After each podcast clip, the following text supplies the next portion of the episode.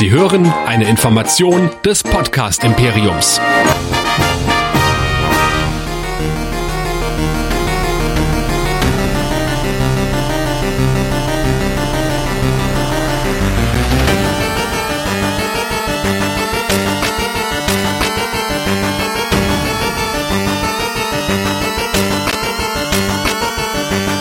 Herzlich willkommen zum Walker Frühshoppen zum ersten. Wahrscheinlich heute noch, da das eine neue Show ist, noch ein bisschen für uns alleine.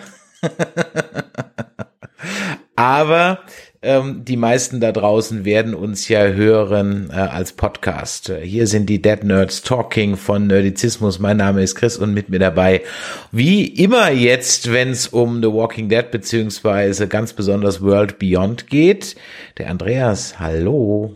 Hallo zusammen, hallo Chris. So, ja, wir haben ja gesagt, wir machen eine Frühshoppen, also mache ich mir jetzt mal einen auf. Ja. Ach, verdammt, das hättest du mir sagen müssen, ich habe nur einen Kaffee dabei. ja, aber das, das, das ist ja beim Frühshoppen eigentlich äh, Sinn und Zweck der Sache. Prost. Aber schau mal, ich bin hier mit einem ganz miesen Industrieplörre-Bier unterwegs, ai, was ganz leichtes heute Morgen. Mhm. Von daher, ähm, kann äh, an der Stelle nichts passieren. Es gibt ja auch durchaus auch Casts, wo ich schon mal so eine ganze Flasche Wein mal weggemacht habe. So.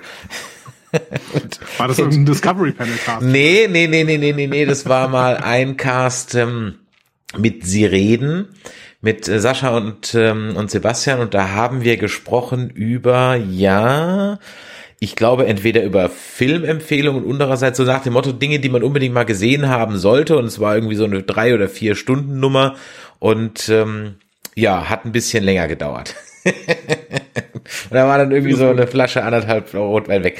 Und wo wir uns, komischerweise jetzt erkenne ich ein Muster, es ist immer mit Sirenen. Und wo wir wirklich, wo du im Cast hören kannst, dass wir immer betrunkener werden, ist bei der Sirenenfolge über 2001. Da haben wir uns in einer Hotelbar in Berlin getroffen. Das klingt schon gut. Ja, und haben das so am, am virtuellen Kaminfeuer da aufgenommen und haben da wirklich, also da haben wir echt, äh, ja, das, das hörst du auch irgendwann. Ähm, ja, könnt ihr, glaube ich, im, im Stream oder im, im Feed von äh, sie-reden.de ist dieser 2001 Cast auf jeden Fall. Aber heute wollen wir ja nicht über 2001 reden, auch wenn man natürlich immer über 2001 reden kann. Heute, Schade eigentlich, ja. Schade eigentlich. Heute reden wir über The Walking Dead und da ganz besonders über World Beyond. Und äh, ich sehe, wir sind heute Morgen dann doch nicht völlig alleine im Chat. Also ein paar Leute sind da. Also von daher euch auch mal herzlich willkommen. Ähm, wenn euch das so morgens um elf oder beziehungsweise um zwölf Uhr um die Zeit gefällt, dann könnt ihr das ja mal in die Kommentare schreiben. Und dann können wir ja mal gucken, ob wir vielleicht bei den nächsten oder wieder nach fünf Folgen mal wieder so ein Frühshoppen machen. Das ist ja dann so ungefähr so eine Adventsshow dann sozusagen. Wir sind der Doppelpass nur ohne Fußball. Das ist doch so, genau, der Doppelpass nur ohne Fußball. Ähm, ähm, ihr könnt übrigens mehr von uns auch hören, äh, nämlich auf nerdizismus.de. Ihr findet uns auf allen einschlägigen Social Media Plattformen und ihr könnt uns natürlich auch ein Feedback geben zu Walking Dead und World Beyond, entweder an info at nerdizismus.de oder eine WhatsApp oder Sprachnachricht an die 01525 9647709. Ja, und ähm, dann würde ich doch mal sagen, normalerweise an dieser Stelle habe ich immer so ein kleines Recap, aber das verschiebe ich mal ein bisschen nach hinten, weil bei World Beyond, ganz ehrlich, fällt es sehr übersichtlich aus. ähm, ich gehe mal so ein bisschen drauf ein, was so das Feedback ist auf World Beyond jetzt insbesondere. Und da muss man sagen, können wir ja gleich drüber reden, ob das unser Feedback auch ist. Es ist schon ziemlich vernichtend. also eine Disney Channel Version einer Zombie-Serie nur ohne Songs. 38. Schade eigentlich, wenn die noch singen würden, das wäre doch super. ja. Glee, Glee im Walking Dead Universum. Hallo. 38 von äh, 38 Prozent bei Rotten Tomatoes. 4,1 von 10 bei IMDb. Und um das mal einzuordnen, The Walking Dead, okay, das zählt immer noch von den grandiosen ersten Staffeln, hat 8,2 immer noch, ja. Ähm, sogar Return, äh, vierte, vierte Walking Dead hat 6,7 Und äh, für dich einfach mal als Info, äh, Star Trek Discovery und äh, Picard jeweils 7,2, Mandalorian 8,1 und da ist der absolute Überreißer Game of Thrones mit 9,3. Also von 9,3 bis 4,1 ist ein weiter Weg. Mhm. Und ja, bevor wir so ein bisschen drauf äh, bevor wir da so in, die, in unsere Punkte einsteigen, findest du es gerechtfertigt? Ja, ich, ich meine, wir müssen ja unser Fazit nicht komplett vorziehen, mhm. aber ich würde sagen, der Abstand zu The Game of Thrones, äh, also zu Game of Thrones, der ist schon in gewisser Weise gerechtfertigt. Stimmt, aus der Warte raus kann man es kann man's wirklich sehen. Ja, normalerweise steige ich an der Stelle ein, da das jetzt ja unsere zweite Folge ist und es natürlich noch kein Hörerfeedback gibt. Ähm, steige ich jetzt an der Stelle normalerweise mit meinem Recap ein und ich muss aber ganz ehrlich sagen, ich habe jetzt gar keins vorbereitet. Das ist so wie in der Schule. Ich meine, du bist ja Lehrer, äh, wo, ja. wo dann die Schüler kommen und sagen, ich habe jetzt meine Hausaufgaben nicht gemacht. Ähm, was ja, sagst setzen, sechs.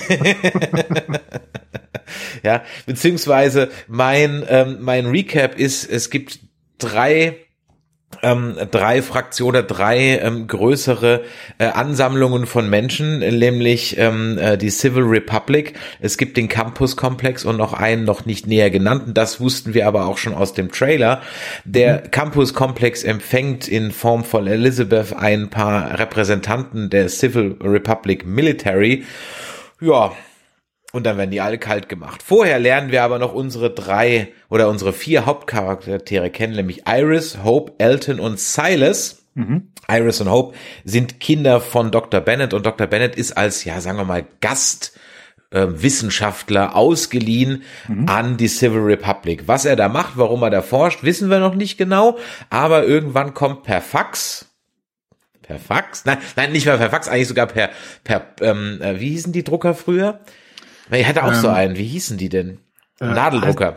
Per ja, Nadeldrucker. Telegramm oder sowas. Ja, ne? kommt aus einem Nadeldrucker eine kryptische Botschaft, die die Kinder von Dr. Bennett, nämlich Iris und Hope, dahingehend deuten, dass er Hilfe braucht. Also machen sich die zwei auf den Weg, wie es immer so ist. Natürlich schließen sich die anderen beiden noch an.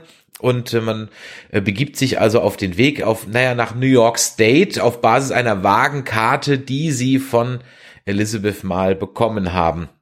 Begleitet werden die beiden von Felix und Hack.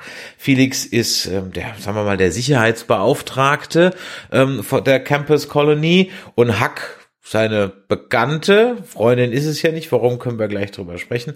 Und dann ziehen die eigentlich los und erleben in den ersten fünf Folgen nichts, was nicht andere bei Walking Dead auch schon erlebt hätten.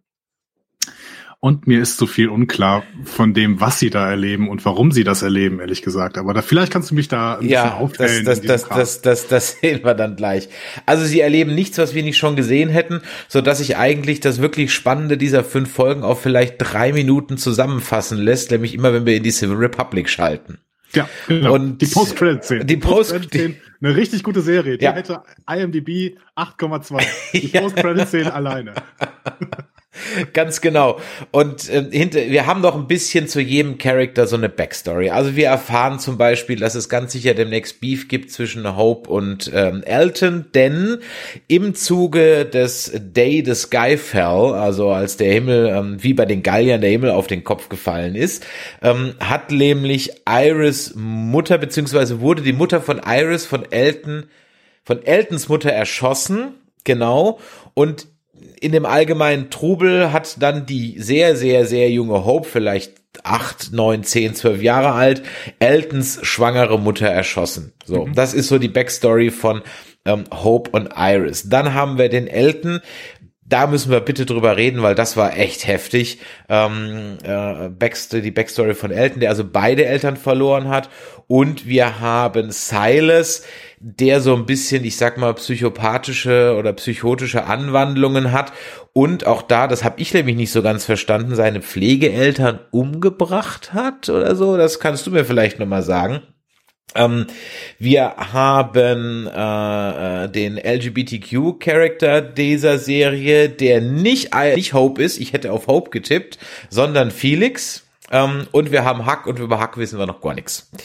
Äh, dann ja, doch in der letzten Folge ein bisschen. Okay, ein bisschen was, gut. Und dann haben wir eben ein paar Glimpses in die Civil Republic rein, nämlich in Form von einer anderthalb Post-Credit und einer vollen Post-Credit-Scene, die, wenn man nicht aufpasst, einem bei Amazon Prime krass vorenthalten wird. Also du ja. musst dir schon echt Mühe geben, um bei Amazon Prime das überhaupt zu sehen. Also bis ich da hingekommen bin, weil er jedes Mal von vorne anfängt, das war echt ziemlich, ziemlich nervig. Hätte ich nicht gewusst, dass es eine gibt, hätte ich sie im Leben nicht gesehen. Und ähm, ja, was erfahren wir in dieser Post-Credit-Scene oder was erfahren wir überhaupt über Civil Republic? Es scheint ein sehr autoritäres System zu sein ähm, bei dem nicht lange gefackelt wird. Es gibt vielleicht doch irgendeine Verbindung nach Großbritannien, da können wir auch gleich drüber reden. Und es gibt zumindest einen Hinweis, was die Verbindung mit The Walking Dead sein könnte, nämlich was A- und B-Personen sind. Mhm. Nämlich A-Personen, Personen, die gerade gebissen worden sind oder zumindest zur Freigabe des Beißens freigegeben wurden, um dann getestet zu werden. Und B-Personen, wenn man jetzt B auf Rick Grimes bezieht, dann vielleicht auf Personen mit Mehrwert für die Gesellschaft. Ja. So.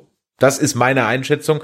Und damit hat sich leider, leider, leider, leider, leider auch schon die ganze Story von fünf Folgen, das musst du dir mal vorstellen, erschöpft. That's it. Und das muss ja. ich sagen, ist halt ziemlich, ziemlich dünn. Wohlgemerkt, wenn ich mir das, wenn ich mich da richtig erinnere, fünf von 20 Folgen. Ja. Diese Serie hat ja nur 20 Folgen. Ja. Ja. Ich weiß weiterhin nicht genau, was die uns denn überhaupt erzählen möchten in diesen 20 Folgen, denn dieser Road Movie, dieser ähm, dieser vier bis sechs Leute, am Anfang waren es vier, jetzt sind eben äh, Felix und Hack dazugekommen. Ähm, der ist schon, ja, ist ein interessanter äh, Road Movie für wahrscheinlich eine Zielgruppe, die wir beide jetzt nicht sind, mhm. kann man mal so sagen.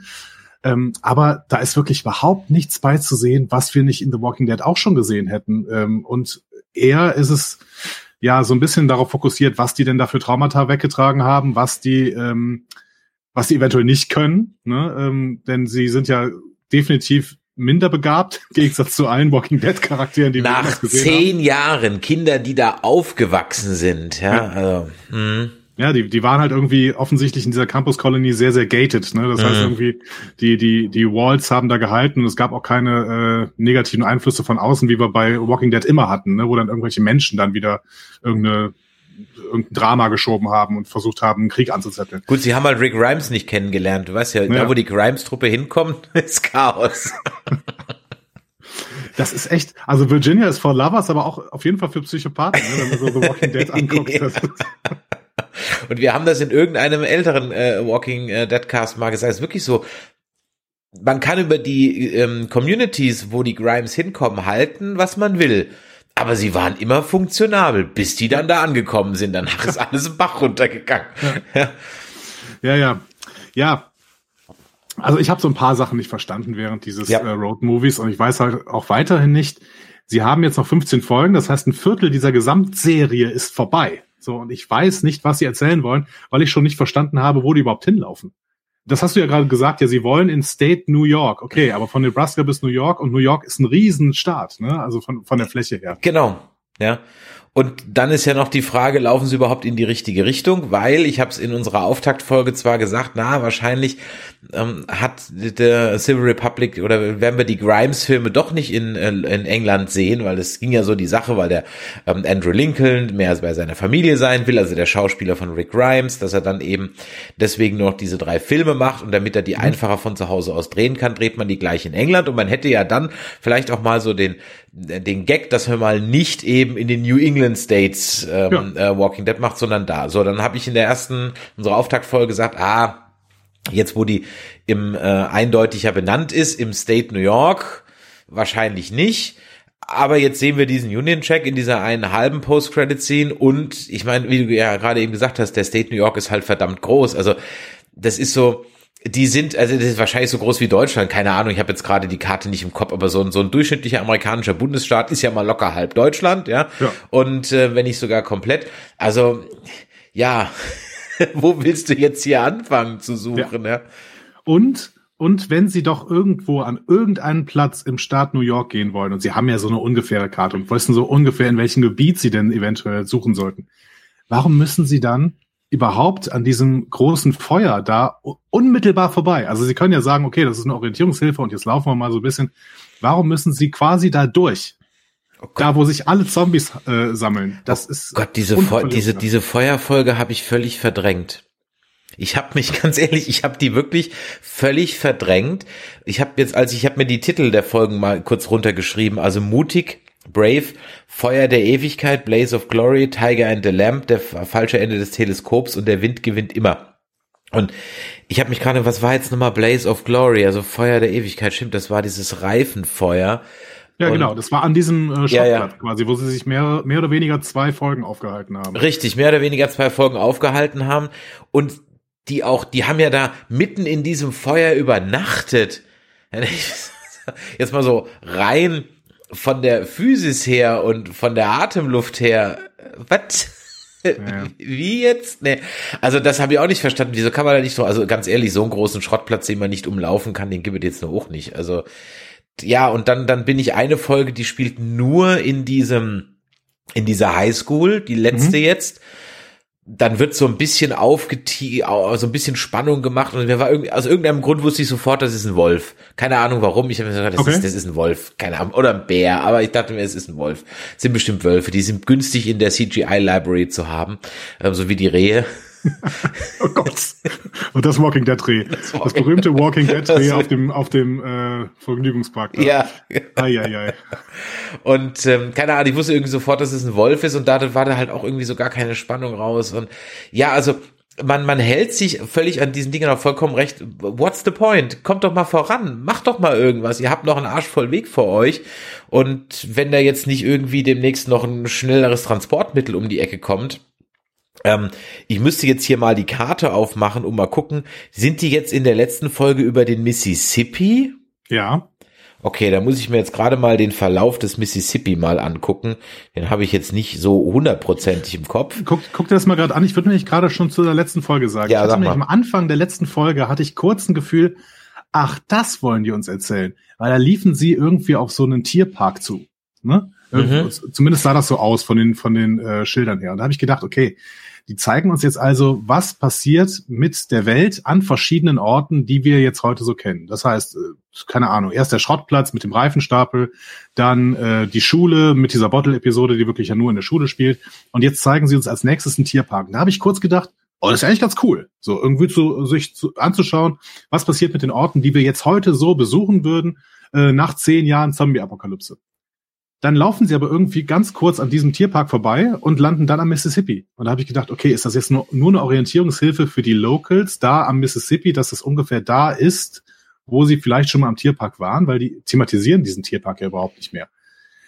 Das fand ich auch sehr, sehr schade. Und dass zusätzlich sich die Dichte an, ähm, an Traumsequenzen mehr und mehr erhöht. Und das fand ich in der letzten Folge echt schon nervig. Ich bin grundsätzlich kein Freund, Freund, von Traumsequenzen, weil ich immer denke, okay, das ist so ein lazy writing. Du hast nicht versucht, du hast es nicht geschafft, deine Backstory irgendwie anders zu erzählen, sondern du versuchst das ja jetzt irgendwie mit einer Traumsequenz zu erzählen.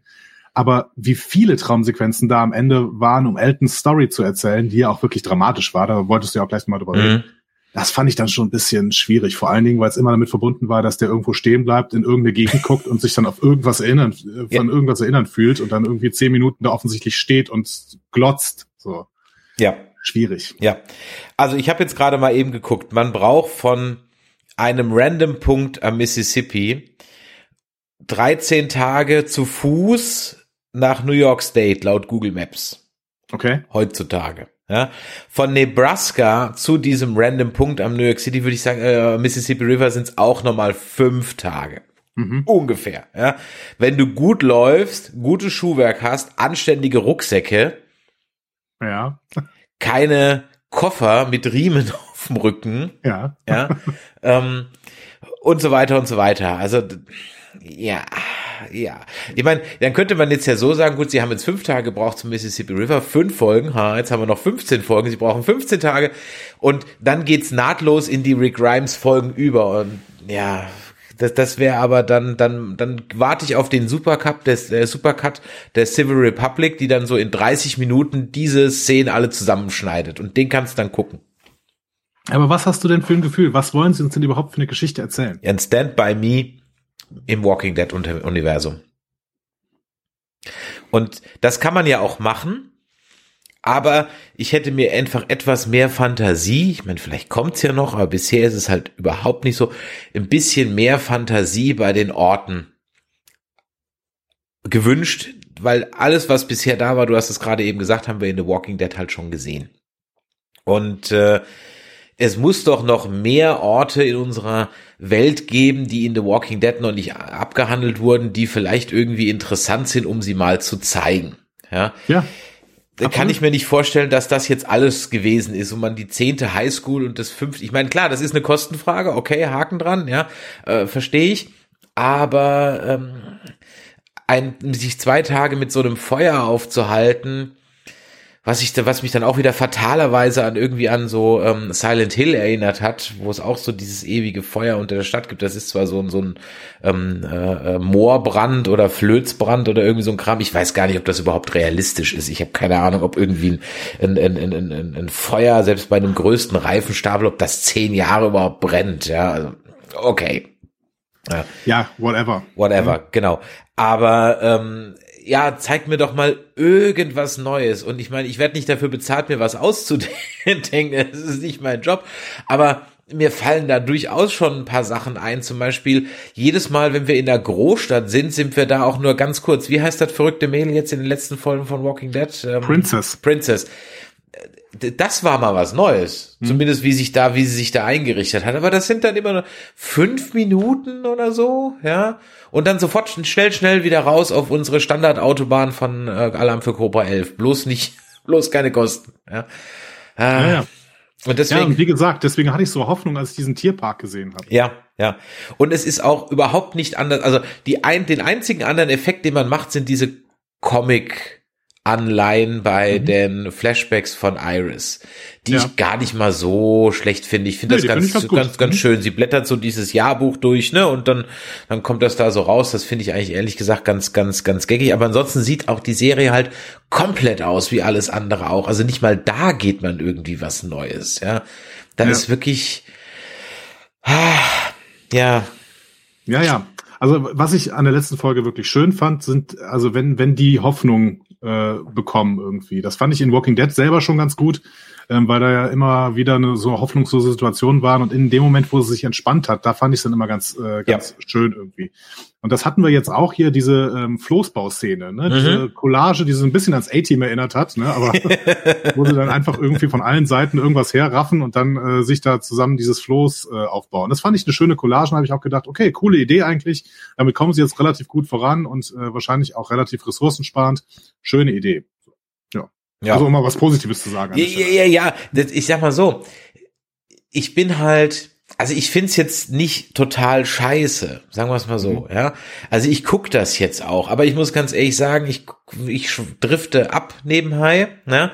Weil man halt, es ist, da wird auch keiner sterben von dem Cast, zumindest jetzt, nee, da stirbt keiner, die sind unsterblich, also die vier Kids sind unsterblich, ich mhm. glaube nicht, dass da einer stirbt. Und Felix und Hack vielleicht. Hm, vielleicht. Ich glaube aber ehrlich gesagt, die Kids sind absolut unsterblich. Ich glaube nicht, dass die einen einsterben. Nicht, also kurz vor Schluss vielleicht. Okay, ja, so ein Silas, der opfert sich dann irgendwie oder so, das könnte mhm. ich mir vorstellen. Aber eigentlich sind die Kids unsterblich, das heißt, über die, auf die habe ich gar keine Angst. Man muss aber trotzdem um sie Angst haben, weil sie sich halt in ähm, bei den Walkern, und das regt mich dann auf, bei den Walkern halt anstellen, wie als hätten sie noch nie einen gesehen. Also in, in, in meiner Welt irgendwie so, ja, Campus Colony hin oder her, aber ich hätte jetzt irgendwie gedacht, bevor die Kinder überhaupt lesen und schreiben können, wissen die schon, wie man Walker umbringt. Ja, ich habe jetzt so, das habe ich so ein bisschen verstanden, ne? vielleicht auch aus meiner beruflichen Perspektive als so leichte Kritik am Bildungssystem. ähm, denn im Endeffekt wollen die uns damit ja sagen, äh, ja, die haben in der Campuskolonie den ununterbrochen theoretisch erklärt, was zu tun ist, wenn sie auf einen Walker treffen. Das hat Felix ja in mehreren Rückblenden auch gemacht. Ne? Der hat denen gezeigt, ja, und äh, immer in Richtung Gehirn und ähm, versucht, äh, bitte eher Gefahren zu vermeiden, als sofort in den Kampf zu gehen und sowas. Diese gesamten theoretischen Konstrukte. Das heißt, Iris, gerade diese Booksmart Iris, weiß ja quasi alles. Die weiß genau, wie sie sich zu verhalten hat, wenn sie auf einen Walker trifft. Mhm. Und dann macht sie es zum ersten Mal und versucht auch all ihr Wissen anzuwenden und merkt, in der Praxis ist das überhaupt nichts wert. Ne? Da fällt, da fällt sie ja noch in dieses Flussbett und äh, hat dann Glück, dass der Walker gerade aufgespießt wird, ja, sodass ja, ja, äh, er einfach außer Kontrolle ist und äh, sie quasi einfach gehen kann. Also ähm, vielleicht ist das so eine leichte Kritik daran, okay, Theorie und Praxis muss man halt auch zusammenbringen, damit es irgendwas bringt. So. Ne? Ja, okay, dann würde ich das ja für einen im Grunde genommen gelten ja, lassen, aber für einen, genau. genau, aber aber da sind halt ja alle. Ich meine, der Silas nimmt sich extra diesen riesen Schraubenschlüssel mit, ja.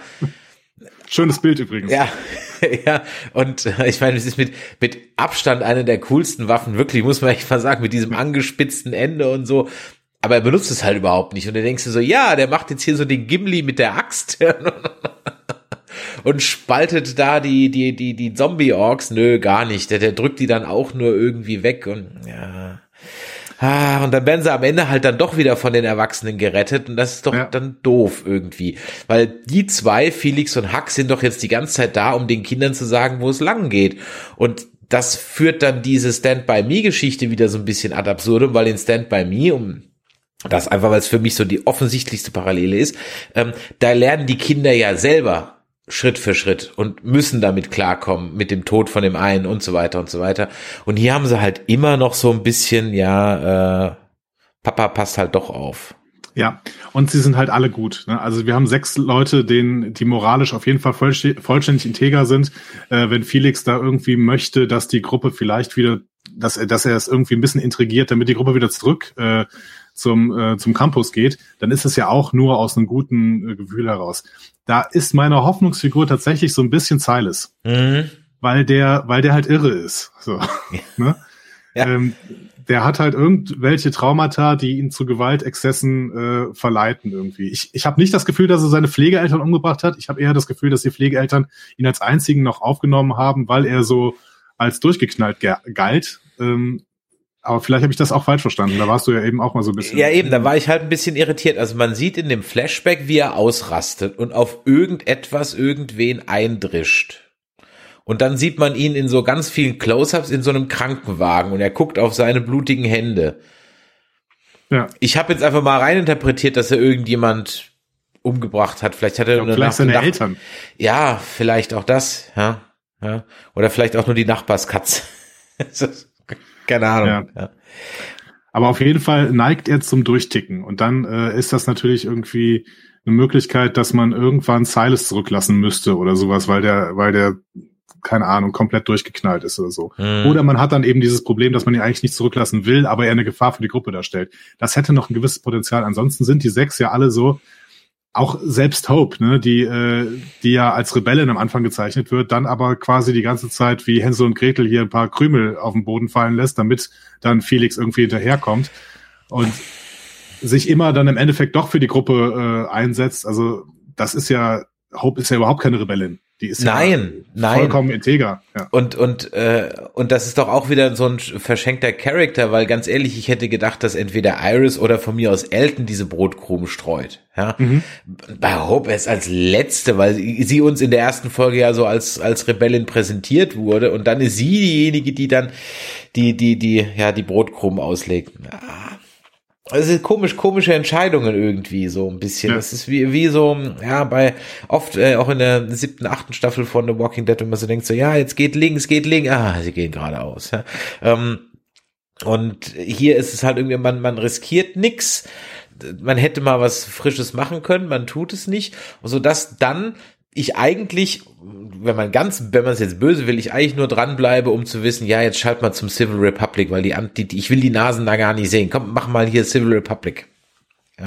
Was ich glaube, was gut funktioniert hätte, was gut funktioniert hätte, wenn, wäre, wenn wir einfach diese sechs Personen über, sagen wir mal, so richtig Miniserie, über sechs, sieben Folgen lang, ne, folgen wir denen und dann stoßen die zum Hauptcast von The Walking Dead dann kommen die als neue Gruppe da rein. Mhm, ne? Mhm. Wir hatten ja öfter mal, dass neue Gruppen eingeführt worden sind bei The Walking Dead und da haben wir dann öfter schon gesagt, oh, keine Ahnung, ich kann jetzt nicht, wer ist denn Nadja und wer ist denn ja, ja. Äh, die so. Ne? Konnten wir nie so richtig auseinanderhalten. Wenn das durch eine Miniserie eingeführt wird, so dass die Leute, die The Walking Dead gucken, die haben dann halt weiterhin das, die nur The Walking Dead gucken, die haben weiter das Problem, dass sie die vielleicht nicht auseinanderhalten können.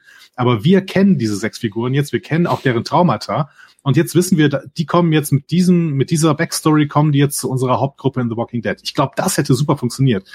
Was die jetzt in World Beyond erzählen wollen, ist mir völlig unklar. Ist, mm. Ich habe keine Ahnung, weil die wir, die erfahren gar nichts über The Civic Republic. Sie wissen noch nicht mal, dass äh, der Campus eingenommen worden ist. Das heißt, eigentlich müssen die noch mal zurück, um sich das zu um das zu checken. Oder Felix, Felix hätte hätte gerade noch entkommen müssen und ihnen das jetzt mitteilen.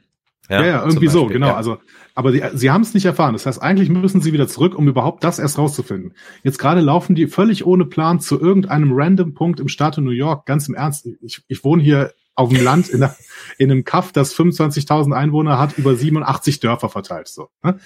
Hier kann irgendwo so eine geheime Militäreinrichtung sein unter der Erde und ich wüsste es nicht und da kann ich hier zwei Tage lang in meinem Kaff rumlaufen und die wollen im Staat New York irgendwie so eine riesige Einrichtung finden, die aber auch unterirdisch sein kann, was sie ja selber sagen. Mhm. Also mir ist deren Plan völlig, völlig unklar. Keine Ahnung. Ja, ich meine, okay, dafür sind's Kids, ne, dafür, dass sie keinen Plan haben. Das würde ich sogar noch irgendwo so ein bisschen verzeihen. Aber ja, ich sag mal so, dafür haben sie aber dann mit Elton einen zu einen smarten Charakter da, oder auch Iris ist hier, wird ja auch als smart gezeichnet. Also mhm, eigentlich ja. sind es welche, die, du hast vielleicht mit Silas so ein bisschen so den, den, den Hodor der Folge oder der, der Truppe, ja. Ähm, und äh, dann hast du halt mit, mit Hope so ein bisschen die impulsive, äh, sag ich mal. Das ist ja immer so, so eine ganz gute Mischung. Aber du hast ja auf jeden Fall ähm, äh, Wankman und Spengler dabei, ja. Und ähm, ja, ähm, äh, also zwei, ja, und also von, von daher, da muss doch irgendjemand sagen, wenn mal halt, äh, Moment mal, New York ist ein bisschen größer und wir haben keinen Anhaltspunkt und bla und überhaupt. Und, äh, oder dass es zumindest mal adressiert wird, so nach dem Motto, ja, pass mal auf, wenn wir erstmal in New York sind, dann klappern wir erstmal die zwei größten Städte ab, weil die werden bestimmt irgendwo da sein. Oder wir halten Ausschau nach diesem Symbol.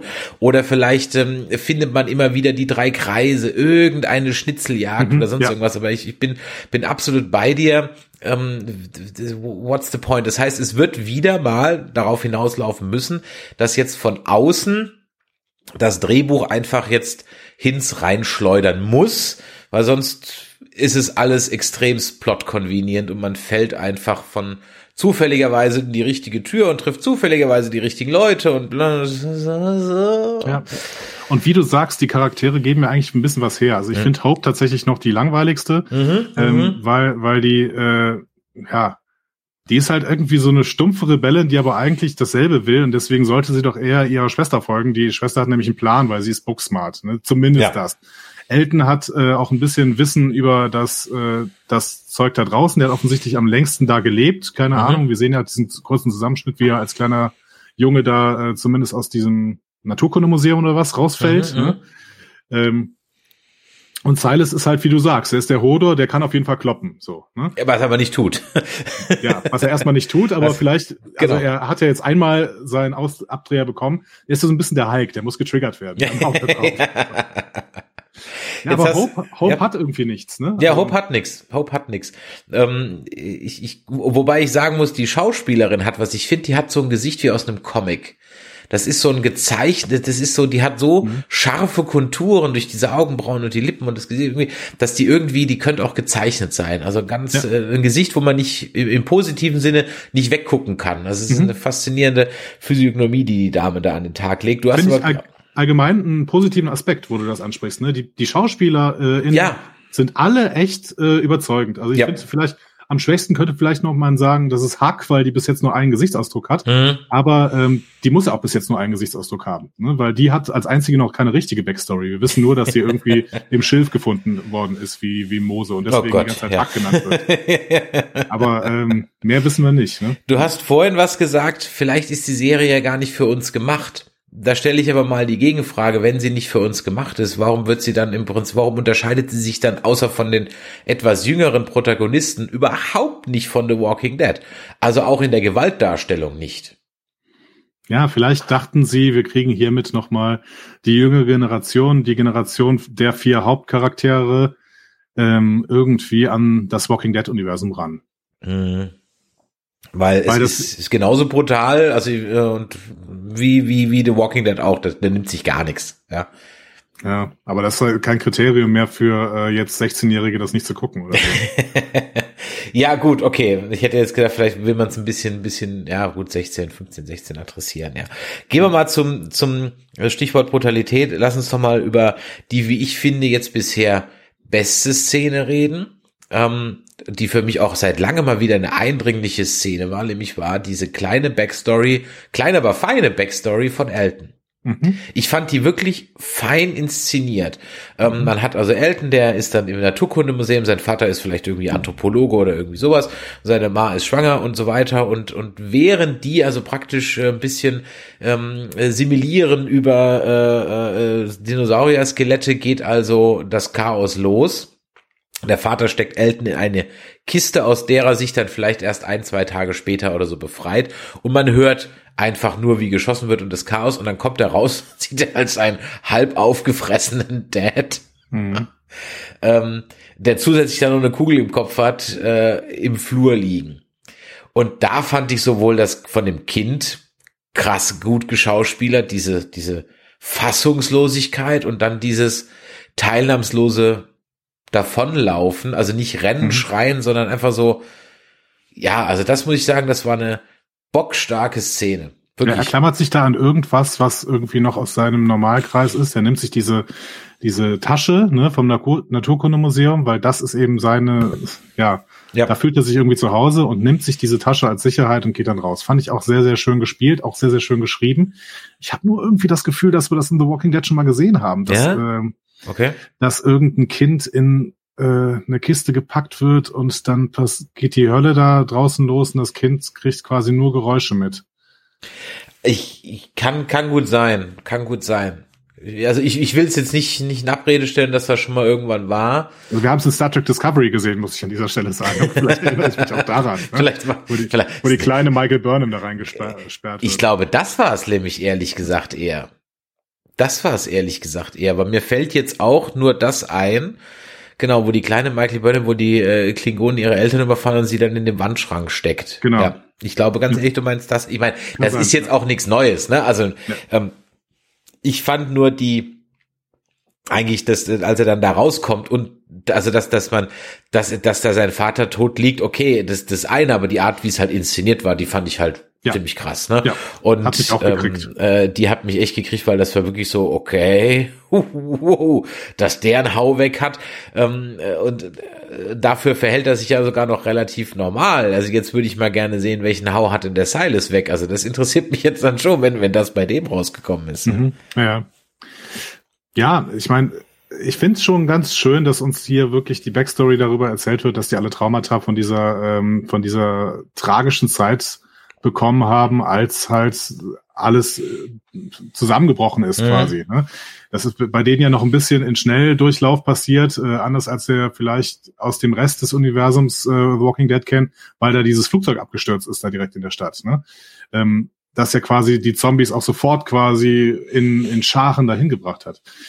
Ähm, ja, also ich finde es ganz gut gemacht eigentlich, nur ähm, wenn es dann irgendwann zu viele äh, Traumsequenzen werden, die dadurch eingeleitet werden, dass irgendwer sich von irgendwas getriggert fühlt und dann da zehn Minuten lang steht und auf irgendwas glotzt, das ist. Ja, ah. ich weiß, was du meinst. Ich weiß, was du meinst. Ähm, das ist ja nicht nötig. Also sie müssen uns ja gar nicht diese Einführungsszene zeigen. Sie können uns ja einfach so die Backstory zeigen. Eben, genau. Ja, also man könnte ja zum Beispiel immer ein Cold Open machen. Ja, ja, wo du praktisch in dem Cold Open immer die Backstory des heutigen Charakters zeigst. Dann weißt du, ah, okay, heute geht's um den. Ja, das ist ja auch, ich finde ich auch als Zuschauer ganz gut. Dann kann man sich ein bisschen drauf konzentrieren auf den, sagen, okay. Und ähm, äh, damit verbringe ich dann auch gerne von mir aus sechs Folgen, um dann noch 14 zu haben, wo ich dann das vielleicht brauche. Ja. ja. Ähm, Du hast vorhin die Idee gehabt, dass man sowas dann auch mit The Walking Dead verknüpfen könnte. Fände ich grundsätzlich gar nicht so eine dumme Idee, weil viele von den Charakteren, die in Walking Dead dann irgendwann mal hops gehen, die bedeuten einem halt auch gar nichts. Also das ist ja. einem total halt wurscht, weil du kennst sie nicht. Also wenn morgen jetzt Magna gekillt würde, so what? Die hat, die, ja, weißt du, die, die kommt zwar in fast allen Folgen vor, hat aber eigentlich nie wirklich was zu tun. Woher sie kommt, wissen wir auch nicht, außer aus zwei, drei Sätzen irgendwie. Ja. Ähm, so what, ja. Und äh, bisher ist es ja bei The Walking Dead bei den Nebencharakteren immer so, wenn sie einen Namen haben, sind sie meistens gleich tot. Ja, da in, der letzten Folge ne, mit dieser, wie hieß die da, Elizabeth, wo die Carol da ruft, irgendwie Elizabeth papp auf, muss ich, oh, die hat einen Namen gekriegt. dann ist ärgerlich. ärgerlich, tut mir echt leid, du kriegst einen Namen, dann bist du raus. Ich meine, vielleicht planen die das ja auch, ne? Wir, wir werden ja noch eine äh, Walking Dead Serie haben, die quasi die Geschichte von The Walking Dead forterzählt, mhm. deswegen finde ich ja immer so Quatsch, wenn man sagt, The Walking Dead ist zu Ende und wir machen gleichzeitig eine Serie mit den beiden Hauptdarstellern. So, also es ist, dann ist Walking Dead auch nicht zu Ende. Ja, eben. Ähm, aber wenn man dann einfach sagt, dass Carol und Daryl ähm, irgendwie auf die treffen, je nachdem in welchem Zustand die dann sind und äh, eventuell dann äh, auch das Civil die Civil Republic irgendwie reformieren müssen oder bekämpfen müssen, wie auch immer, ne? äh, dann ist das ja auch eine schöne Story für die nächste Serie. Nur ich weiß nicht, ob diese Serie damit noch weiter funktioniert, wenn man, mhm. wenn man die ganze Zeit quasi nur ähm, sechs relativen Stümpern in einer Welt zuschaut, die wir schon kennen, in Situationen, die wir schon kennen, ja. die sie einfach schlecht bewerkstelligen. Ja, ganz genau. Ja, Hüpfen wir mal zu Civil Republic so ein bisschen als Abschluss, ja. weil die gibt eindeutig Gerne. mehr her und äh, mhm. das ist auch das spannendere Thema. Meinst du, der Union Jack hängt nur aus Spaß an der Wand? Ich meine, hm. die Einrichtung von Elizabeth war ja sowieso durchaus aus Baumarktschildchen. Ne? Das, die, die, die war so eingebaut mit diesen klugen Sprüchen an der Wand, die kriegst du beim Obi in der Deko-Abteilung. Ja. Ja, es ist eine Frage, ne, ob diese, ob diese Elizabeth vielleicht aus, aus England kommt oder aus, zumindest aus Großbritannien irgendwie. Ich habe extra mal auf Deutsch, auf Englisch geschaltet. Ja. Ich gucke normalerweise auf Deutsch, aber ich konnte jetzt nicht ausmachen, dass sie betont British redet oder so. Also nicht in Ju meinem Dialektverständnis. Julia Ormond ist Britin, ne? Ja. ja, aber sie hat es jetzt nicht rausgekehrt, sagen wir es mal so. Nee, nee ja. genau. Also es, sie hat zumindest nicht versucht, es äh, deutlich zu machen. Ne? Aber es ist ja möglich, ne, dass man einfach nur sagen will, äh, Elizabeth Kapleck ähm, oder heißt sie, ne? Kapleck, glaube ich, Irgendwie sowas, äh, kommt, kommt ähm, aus Großbritannien und erinnert sich gerne an die Zeit zurück, als sie auch noch ihr Heimatland besuchen konnte. Mhm. Oder halt die Civic Republic hat eigentlich ihren Kernsitz in äh, Großbritannien und das, was die hier in den Vereinigten Staaten machen, ist tatsächlich mehr, mehr oder weniger so ein großes Forschungsprojekt. Großes Forschungsprojekt, bei dem eben ähm, Leute eingesammelt werden, A- und B-Personen. Die A-Personen werden als Forschungssubjekte benutzt und da wird dann geguckt, wie kann man irgendwie diesen Zombie-Virus halten, äh, heilen. Und die B-Leute ähm, versuchen da irgendwie den Laden am Laufen zu halten. Okay, warum haben Sie Campus Colony ausgelöscht? Konkurrenz aus dem Weg räumen? Hm. Ich fand es ganz spannend, dass jetzt in der letzten Folge, die ja mal kurz drüber geredet haben, äh, wie denn wie denn Civil Republic, äh, Civic Republic einzuordnen ist. Und da äh, sagt, glaube ich, Felix, ja, das müssen Freunde sein, denn ansonsten hätten sie uns ja schon lange überfallen und ausgelöscht. Haha. ja. Ich meine, die sind ja auch nicht ganz skrupellos, zumindest gibt's ja da einen Soldaten, der dann so exemplarisch dafür steht, der wird ja dann ins Health and Welfare Komplex abgeschoben, ja. Und er sagte ja, wenn ich nicht mitmache, komme ich nie wieder raus. Sind denn das, was wir in der Post-Credit ziehen, meinst du, das ist der Health and Welfare Komplex? Ja, ich befürchte es ehrlich gesagt ein bisschen. Also es war diese äh, diese erste Post-Credit-Scene. Ich habe auch durchaus Kritiken gelesen, die wie du sagst, dass die es ja so darstellen. Ja, das war schon irgendwie menschlich der Umgang damit und sie hat ihm ja auch eine Suppe gemacht und so, ne, alles nett. Achso, nein, das meine ich nicht. Ich meine nur, der Soldat hat einen Gewissen, sie nicht. Sie, ihre Suppe war einfach nur ähm, so wie hier Hans Lander in Inglorious Bastards, wie ja. er freundlicherweise am Anfang noch eine Glas Milch mit dem mit dem Bauern trinkt. Nein, nein, ja. das das äh, das meinte ich damit nicht. Und diese Nazi-Assoziation hatte ich ehrlich gesagt auch so ein bisschen. Also ich habe irgendwie das Gefühl, okay, da wo der jetzt hingeschoben wird, das ist mit einem Konzentrationslager nicht unbedingt unvergleichbar. So äh, wie auch immer das aussieht. Und durch die zweite Post-Credit-Scene kannst du dann schon denken, eventuell ist das tatsächlich diese Einrichtung, wo der dann geschickt worden ist. Ne? Mhm. Vielleicht ist er dann, vielleicht ist dadurch klar geworden, hey, der ist doch eine A und kein B. Andererseits ist ja auch ein Wissenschaftler ein A. Nämlich ja, der, der Bärtige da, ne? Ja, ist das ein wird, Wissenschaftler? Ja, doch. Äh, also in dem, nein, nein, sie sagt ja, die, also in der Post-Credit-Scene sagt er ja, ähm, sagt sie die, die, die Tante, die da in dem einen Raum sitzt, ne? Ähm, man sieht ja dann das Foto, Experimente mhm. an Walkern und das Testsubjekt 407.2 A, Dr. Samuel Abbott aus Oregon. Äh, in Oregon hatten wir ja auch noch eine dritte, noch unbekannte Kolonie ja verortet. Dann haben wir den auf dem Foto ja auch den Abbott, den, den Bennett also mhm. vielleicht haben die sich einfach äh, kluge Köpfe dahin geholt. Dann ist die Frage, warum lassen sie einen also vielleicht ist er aus Versehen gebissen worden und dann haben sie gesagt, gut, dann nehmen wir den jetzt. Oder ähm, sie lassen Leute absichtlich beißen. Ich meine, Jadis wollte ja auch mal äh, Negan und äh, Gabriel beißen lassen. Da haben wir ja eigentlich nie rausgefunden, warum sie das eigentlich tut. Und ich weiß noch, in der Folge habe ich auch gesagt, was für ein Schwachsinn, was macht die denn da, ja? Was ist denn das für eine dämliche Hinrichtungsmethode, ja? Aber vielleicht wollte sie sie halt ja nur beißen lassen, um ein A zu produzieren ja. Ja, ähm, und äh, äh, was anscheinend interessanter für die ist als ein B, weil Rick ist ja dann eindeutig ein B. Wobei der Hubschrauber ja Rick trotzdem mitnimmt. Ja, also, oder sie wollte tatsächlich ein B haben, weil ein B äh, das, das Spannendere ist für die Civic Republic. Weil äh, Jadis ist ja im Endeffekt, glaube ich, in dem Hubschrauber mit gewesen ne? und hat äh, den damit eingesammelt ja. oder so. Ich glaube ja. Ähm, vielleicht ist ein B die Eintrittskarte für jemanden, der eigentlich da rein will. So ähm, mhm. und dann wird gesagt, ja, da muss aber noch einen zweiten finden, der loyal für unsere Seite kämpft. Und vielleicht ist das Problem diese Loyalität tatsächlich. Vielleicht hat dieser Wissenschaftler irgendwann gesagt, hör mal, was, was macht ihr hier? Wir machen hier Menschenexperimente, das funktioniert nicht. Ähm, wir können gerne mit irgendwelchen Walkern arbeiten, die sowieso schon Walker sind, aber wir mal sagen hier nicht, dass der Schwäche, dass der Schwache trotzdem hier irgendwie den Zombie-Virus bekommt oder so. Ja, ja oder, oder als, als, als, als Strafe statt Todesstrafe oder irgendwie so ein Kram, ja. ja genau. So, Und dementsprechend, äh, die Leute, die diese moralischen Probleme bekommen, wie auch dieser Soldat da, mhm. äh, den, den sie da be begrüßt, ähm, die sind, werden dann halt als A eingestuft und die sind offensichtlich zu schwach, um in der Civic Republic als normale Menschen zu leben. Mhm.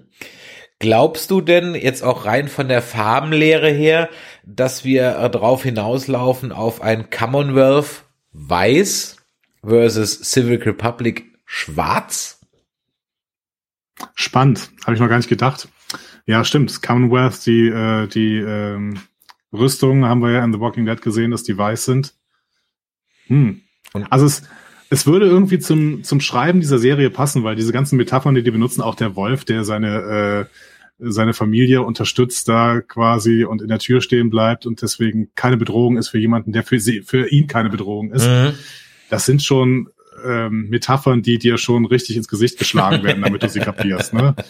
Dementsprechend wäre diese Weiß-Schwarz-Metapher, na, das kann schon sein. Also es kam mir so, als ich, als ich das hier mir meine Notizen gemacht habe und dann nochmal so zwei, drei Dinge durchgeskippt habe, ich sag so, ja, die sind jetzt halt schon, du hast jetzt gerade noch diese Nazi-Analogie gebracht, ne, auch mit dem Abzeichen und natürlich mhm. so die Schwarzen sollen auch bestimmen. Das, ich meine, das ist halt so totalitäre Systeme, gucken sich immer das ja. Design von, von SS-Uniformen an. Das ist einfach, hat George Lucas schon gemacht bei Imperialen etc. Ja, ja und so weiter. Und natürlich denkt man beim Commonwealth zuerst an, an, an Stormtrooper, weil sie halt dann eben so weiß sind, aber ich glaube, in dem dem Folge könnte ich mal, ich meine, das Commonwealth ist ja jetzt auch nicht, zumindest in den Comics ja nicht frei von, ich sag jetzt mal, äh, äh, ja, von, von diskussionswürdigen Dingen. Die haben ja dieses Kastensystem mhm. und so weiter und so weiter.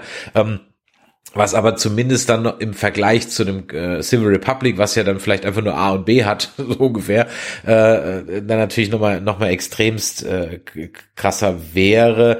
Also ich meine, wird es denn, wird es denn wirklich auf eine große Verknüpfung rauslaufen? Weil ich ja die, die letzte Verknüpfung und die musste ich mir echt nochmal beim, noch mal nachlesen, weil die hatte ich einfach nicht mehr im Kopf. Weil ich vier The Walking Dead wirklich nur so das, das läuft so im Hinterkopf so als, als Grundrauschen durch. Aber Elizabeth redet ja von ihrer Tochter und in Fear the Walking Dead trifft man ja auf Isabel, diese ähm, äh, Civil Republic äh, Pilotin. Eine Folge, Mhm. Vielleicht ist sie das ja, who knows. Ne? Also wenn alles irgendwie äh, ver vernetzt ist und, und verwoben ist und ineinander gesteckt ist, könnte das ja irgendwie auch sein. Hast du denn und möchtest du sehen ein äh, The Walking Dead Universe? Also so, so ein, also nicht nur so, also so richtig so, so ein richtiges Walking Dead Universe, wo alles ineinander irgendwie verschachtelt ist. Auch ganz ja. offensichtlich, nicht nur über theoretische Fangedankenkonstrukte. Ja, schon. Also ich finde schon, ähm, sie, sie machen uns immer wieder Andeutungen, dass das Ganze im selben Universum spielt und dementsprechend darf es auch, wenn es sinnvoll ist, so, und das ist dieses große Wenn. Ne? Mhm. Wenn es sinnvoll ist, darf es meiner Meinung nach auch schöne Verknüpfungen geben. Also ähm, ich habe ehrlich gesagt Fear the Walking Dead äh, irgendwann nicht mehr verfolgt, weil es mich wirklich gelangweilt hat. Aber vielleicht gehe ich da nochmal irgendwann rein. Aber dass dann morgen da auftaucht, äh, weiß ich nicht genau, ob das eine sinnvolle Geschichte ist. Das müsstest du mir sagen, ob das sinnvoll erklärt worden ist, dass morgen, morgen dann da in dieser Welt auftaucht von Fear the Walking Dead. Ich sag mal so, auf dem Niveau, auf dem sich die Serie bewegt, ist es dann okay gewesen. Okay, ja. Also man hätte das tausendmal cleverer und besserer machen können. Es hätte aber auch schlimmer sein können. Also von daher, äh, es war okay. Es war okay. Ja. Aber ähm, mir ist ja sehr, sehr gut bei The Walking Dead erklärt worden, was Rick für eine charismatische Figur ist. Und deswegen würde ich auch verstehen, dass der auch in der Civil, Civic Republic ähm, eine größere Rolle spielt, wenn er schon länger da ist. Also keine Ahnung, wenn, selbst wenn er nur ein paar Monate da ist, wird er wohl da wahrscheinlich eine größere Rolle spielen, weil der einfach so, so eine Leaderfigur ist. Ne? Ja, aber halt als Unruheherd. Also ich meine, also ein, ein Rick Grimes, wie wir ihn kennen, würde sich doch bei einem Civil Republic Regime, so wie wir es jetzt kennen, wir kennen ja nur einen Teil davon, das, äh, das, das geht nicht lange gut. Ich bin mir nicht so sicher. Ich weiß ja weiterhin nicht, ob äh, Rick Grimes uns überhaupt als äh, als guter Charakter gezeichnet worden ist, wenn wir uns das mal alles äh, konsequent durchdenken. Der ist immer nach innen hin, der beschützt immer seine Community, das ist super. Aber nach außen hin ist das schon ziemlich. Aber ziemlich er ist auch kein, aber er ist aber kein Opportunist, der sich einfach in ein in ein für ihn ungerechtes System äh, ein eingliedern würde. Also wenn stimmt, ja. wenn wenn wenn der Rick in sein und da ist er dann noch Sheriff oder Polizist genug, ähm, wenn es in seiner Welt ungerecht ist und das, was wir von der Civil Republic kennen, ist jetzt mal nach langläufigen ähm, äh, äh, moralischen Standards jetzt nicht gerade das Gelbe vom Ei, dann würde der sich im, im Campuskomplex sicherlich wohlfühlen und wäre da auch gerne der Sheriff, aber ich glaube nicht, dass er sich zum, zum Handlanger ähm, einer Civil Republic machen würde. Der ist bestimmt schon längst im Untergrund oder ja. so. Auf jeden Fall fände ich es konsequent, wenn wir ihn treffen würden. Also ja. das hätte, da hätte ich kein Problem mit. Ähm, weil der irgendeine größere Rolle spielen wird. Ob es jetzt im Untergrund ist, ob es im Kampf gegen die Civic Republic ist oder eben in der Civic Republic selber, wo er irgendwie sich einen Status erarbeitet hat. Ich glaube, ich würde, hätte auch kein großes Problem damit, wenn man auf Jadis treffen würde dort, mhm. weil wir wissen, dass sie da ist. Wenn wir irgendwann Richtung Commonwealth gehen, hätte ich auch kein Problem damit, dass wir auf Commonwealth Charaktere treffen, die wir schon kennen. Ähm, was, was ich halt schwierig finde, und das ist ja in allen Serien immer so, sind diese Zufallsbegegnungen. Also keine Ahnung, wenn die jetzt da rumlaufen und ganz plötzlich kommt Michonne vorbei, weil Michonne halt irgendwie sich von ihrer Gruppe abgespalten äh, hat und sie trifft jetzt zufällig auf diese sechs Leute, Ah, sowas finde ich schwierig, mhm. weil dafür ist die Welt zu groß. Ja, ja. Das ist genau, genau wie, wie finde ich eine Untergrund, äh, eine riesige Untergrundeinrichtung im Staate New York. Die finde ich nicht, wenn ich einfach nur random mhm. rumlaufe. Mhm. Mir fällt da gerade noch eine andere Serie ein, wo Leute auf Menschen treffen, die sie zufällig in einem Universum, das ist ganz was anderes. Ähm. Ja, eben. Also, aber, aber um, um, dir, um diesen Pfad aufzunehmen. Wenn Star Trek das macht, dann finde ich es auch immer schwierig. Mhm. Ja, ja, ich weiß. Also, beziehungsweise, weil, ja, weil halt die Dinge dann einfach zu nett ineinander fallen, ja. ja. Also das, das ist so der Punkt. Weißt du, wenn sie sich irgendwie, ähm, ich finde es dann immer ganz besser, äh, wenn es, sag ich mal, es gibt große Versammlungen, dann hält einer eine Rede und die Leute sind im Publikum und sprechen den danach an. Das ist so ein, dann war klar, dass sich jetzt hier 100 Leute treffen. Aber so wie, ja. wie du meinst, so mitten auf der Straße oder in der Wüste oder auf irgendeinem einsamen Planeten laufe ich genau dem über den Weg, der dann ausgerechnet den Schlüssel zum Universum in der Hand hält oder so. Ja, ja. Ähm, ich, ich weiß, was du meinst, genau. Und äh, da ist es, finde ich es auch immer besser, wenn es da noch einen Zwischenschritt gibt, dass man entweder sagt, okay, pass mal auf, ich kann dir nicht helfen, aber ich kenne einen, der es kann ähm, äh, und, und, so weiter. Oder ich, ich treffe die irgendwo anders. Da hast du, da hast du vollkommen. Aber genauso ist es halt jetzt, weil mit, mit der Morgengeschichte auch, die ist genauso unclever gemacht worden. Ja, okay. ja. Also man geht da einfach den, den einfachsten Weg und tada, da bin ich. Ja gut, also nichts Genaues weiß man nicht. Jetzt haben wir noch fünf Folgen. Ich gucke gerade mal so ein bisschen hier in den äh, Kalender rein, um mal zu schauen. Also wir haben eins, zwei, drei, vier, fünf. Das heißt, dann hören wir uns Anfang Dezember wieder. Ja ähm, um mal zu gucken, wie denn die erste Staffel abgelaufen ist und ob sie uns irgendwie erhält und weitergebracht hat. Hast du noch irgendwie eine Ahnung, wann die zweite Staffel kommen wird? Gab da schon irgendwie ein Datum? Nee, ne? Nee, Nee. Ich glaube nicht. Okay. Und das ist ja gerade das Problem, dass sie eben nicht so richtig produzieren können, weil sehr, sehr viel immer noch still äh, ja. steht. Jetzt werden wir mal schauen, ähm, wie sich denn die USA wahrscheinlich auch in den nächsten zwei, drei Monaten entwickeln, ähm, ob da jetzt wirklich mal irgendwann auch mal der Cut gemacht wird und geguckt wird, okay, wie kriegen wir denn diese Pandemie hier wieder in den Griff, mhm. ähm, damit, äh, damit da wieder auch ein normales Leben auch an den Küsten möglich ist, weil die Küsten versuchen ja gerade diese Eindämmung und das ja, wird dann oft nicht äh, funktionieren. Aber wir können ja einfach sagen, also ähm, am Nikolaustag, ne? Ja. Am 6. Dezember, da ist die Staffel vorbei. Ne? Das ist doch ein gutes Datum. Ja. ja. Dann würde ich sagen, hören wir uns ähm, am 6. am Nikolaus wieder. Entweder vielleicht als Livestream am äh, Tag, Nachmittag. Was ist das für ein Tag, der 6.? Hast du jetzt? Ein Sonntag. Ein. Sonntag, perfekt. Dann würde ich sagen, hören wir uns doch da vielleicht zum Zombie-Frühshoppen Nummer 2. Und dann ja. besorge ich mir auch ein Bier das nächste Mal.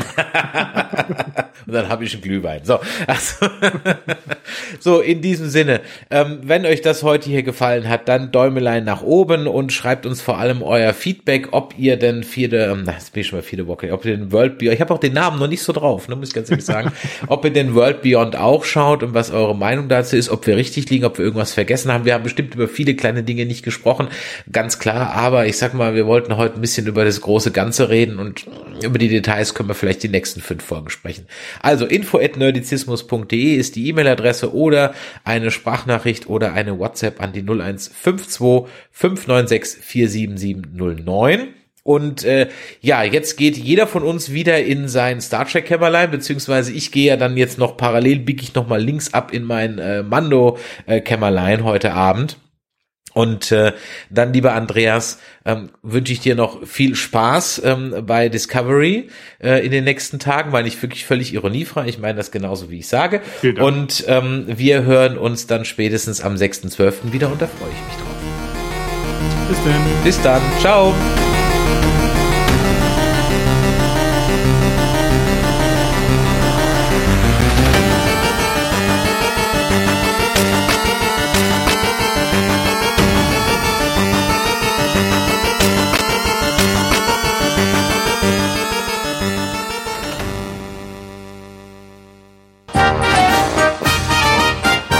Eine Produktion des Podcast Imperiums.